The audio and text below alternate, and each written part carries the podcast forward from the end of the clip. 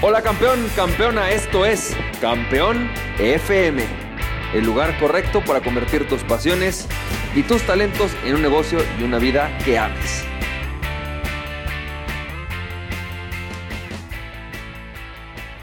Hola, ¿qué tal? ¿Cómo estás, champ? Bienvenido y bienvenida a este nuevo episodio de Piensa como campeón. Sí, como sabes, le decidí cambiar un poquito al nombre, a este nuevo y estrenando un nuevo nombre del podcast. Me parece que refleja mucho mejor lo que hace esta nueva temporada. Y entonces hoy esto es Piensa como campeón. Y hoy quiero transmitirte una frase que está increíble y que responde a la pregunta cómo es que Steve Jobs doblaba el espacio-tiempo. Esta frase es de John C. Maxwell. Yo la encontré citada por Roger Hamilton. La verdad es que no sé si en efecto la, citó la hizo John C. Maxwell, pero por lo menos Roger Hamilton se la asigna a John C. Maxwell y dice, los administradores resuelven problemas, los líderes crean momentum. Déjame te platico algo. Hace unos meses estaba escuchando a Darren Hardy. Darren Hardy decía que la gente que trabajaba con Steve Jobs decían que Steve Jobs desafiaba las leyes del espacio-tiempo. Es decir, que él lograba en tres meses lo que a veces un departamento entero no lograba en un año.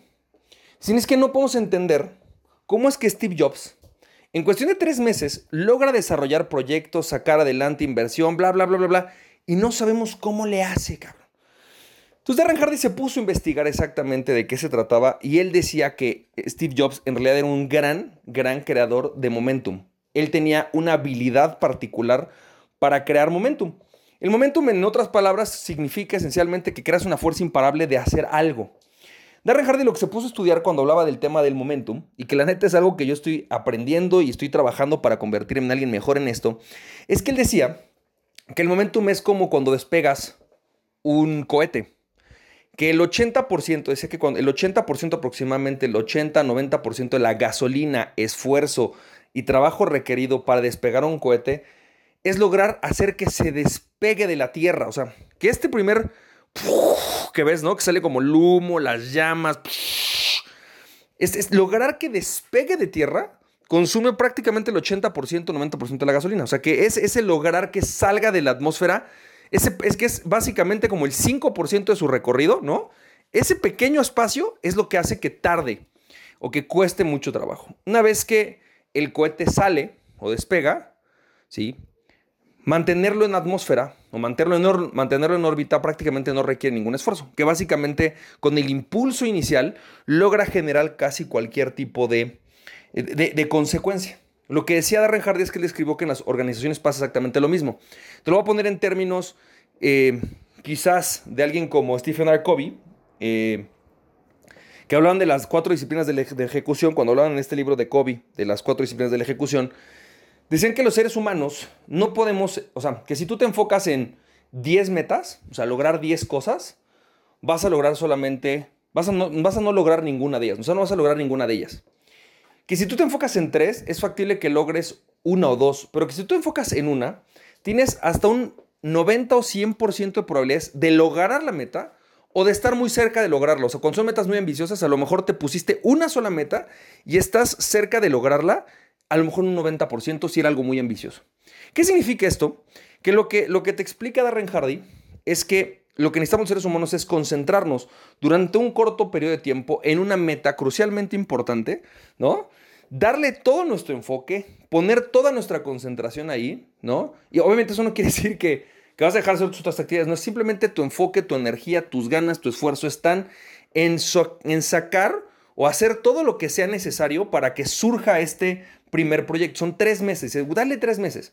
Entonces, por ejemplo, él explicaba que cuando él empezó su nueva estrategia de redes sociales, dice, yo me, traté, me tardé un mes, más o menos un mes, un mes y medio, investigando todos los días, leí dos o tres libros acerca de cómo hacer redes sociales, me empecé a meter y estudiar a toda la gente cómo hacía sus blogs, cómo hacía sus, sus, redes sociales, me metí a un par de cursos de redes sociales, analicé, estudié, platiqué, investigué, hablé con toda la gente que yo conozco, me tardé más o menos un mes y, mes y medio en entender de qué se trataba. Una vez que entendí de qué se trataba, me tardé como otro mes en trabajar, en poner en, orden mi estrategia de redes sociales. Y una vez que estaba, me puse a hacer posts todos los días, contenido, entender qué se necesitaba. Una vez que logré lanzar mi nueva campaña en redes sociales de ser Darren Hardy, em, entonces ya la delegué. ya pude agarrar con alguien y decirle, oye, brother, aquí está mi campaña de redes sociales, aquí está lo que hago, aquí está cómo se hace el contenido, aquí está todo. Ten, te la dejo volando, güey. ¿No? Eh, y entonces das cuenta que él, es, él, lo que te dice es eso, es cuando tú tienes una, una meta, lo más importante es generar momentum para que suceda esa meta. Tienes que empezar a trabajar en el momentum para que suceda la meta, para que durante tres, cuatro meses, ¿sí? Le pegues con todo, logres el resultado y después la lleves a despegar. ¿Cuál es el error de lo que habla Dan Hardy? Dice, mucha gente, arrancamos muchas metas al principio y no tenemos la energía y la fuerza para hacer que sucedan, para hacer que despeguen. ¿Sí? Y nos pasamos abandonando proyectos, cuando en realidad lo que tenemos que hacer es agarrar un proyecto, dejarlo que esté funcionando, y ya que está fluyendo, ya que está dejando, ya que está, ok, lo podemos delegar en otras personas y ponerles a ellos una nueva meta, ¿no? De tres meses, donde en los primeros tres meses a lo mejor la persona de redes sociales se va a encargar de conseguir los primeros 5 mil fans, y su único trabajo es conseguir 5 mil fans, por decir un ejemplo, ¿no? Me parece que esto es, es una, una gran, gran reflexión. Con esto te comparto esencialmente eh, cuáles son entonces estos consejos de Darren Hardy para que esto suceda, para que generes momentum y así como Steve Jobs tengas la capacidad de desafiar las leyes del espacio-tiempo. Es muy sencillo, define una sola meta crucialmente importante, una crucialmente importante en el próximo trimestre. Número dos, dedícale tres meses enteros a lo que tenga que suceder. Por ejemplo, si vas a hacer, no sé, vas a publicar un libro, Tres meses dedícate a escribir el libro. Tres meses. O sea, hacer la investigación el primer mes, trabajar en todo lo que tenga que hacer la investigación. Después de eso, investigarlo. O a lo mejor tomar un curso de cómo, de cómo escribir o hablar al público. No sé, lo que tengas que hacer, ¿no? Después de, de, leer todo lo que tengas que hacer para poder hacerlo, dedícate a escribir un mes. Trabaja un mes entero en escribir el libro y después públicalo, ¿no? Trabaja un trimestre entero en publicarlo. O divide tu trabajo en tres etapas de tres meses. Etapa uno, tres meses dedicado a investigar. Luego tres meses siguientes, tres meses dedicado a escribir. Luego tres meses siguientes, tres meses dedicado a publicarlo. Y entonces en nueve meses tendrás un libro publicado. Es decir, me parece que esto es increíble. Lo que decía Radan Hardy es, si la meta es demasiado ambiciosa, ¿no? Divídela en pequeños espacios de tres meses muy fuertes, pero concentrado en esta, en esta actividad. ¿No? Y la última vez que tengas esto es, una vez que haya despegado algo, no lo abandones, déjalo que deje flotando haz lo que sea necesario para que, queda, para que siga flotando en el espacio, para que haya aprovechado el espacio y el momentum para lograr lo que sigue. Yo la verdad, eh, debo confesarte, no soy un maestro del momentum, he logrado momentum en algunas ocasiones.